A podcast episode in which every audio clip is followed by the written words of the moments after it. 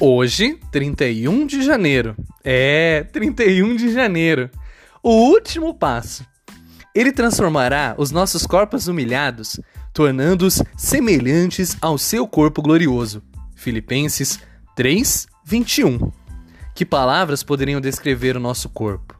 Um corpo canceroso, um corpo artrítico, um corpo deformado, um corpo aleijado, um corpo viciado, um corpo em constante expansão. As palavras podem ser diferentes, mas a mensagem é a mesma. O corpo é fraco.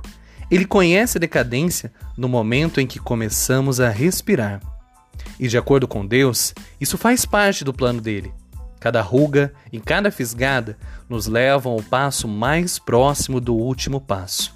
Quando Jesus irá transformar o nosso corpo simples num corpo eterno sem sofrimento, sem depressão, sem doenças, sem fim. O corpo não é a nossa casa eterna, serve apenas para o presente. Contudo, nada se compara ao momento em que ultrapassarmos esse limite.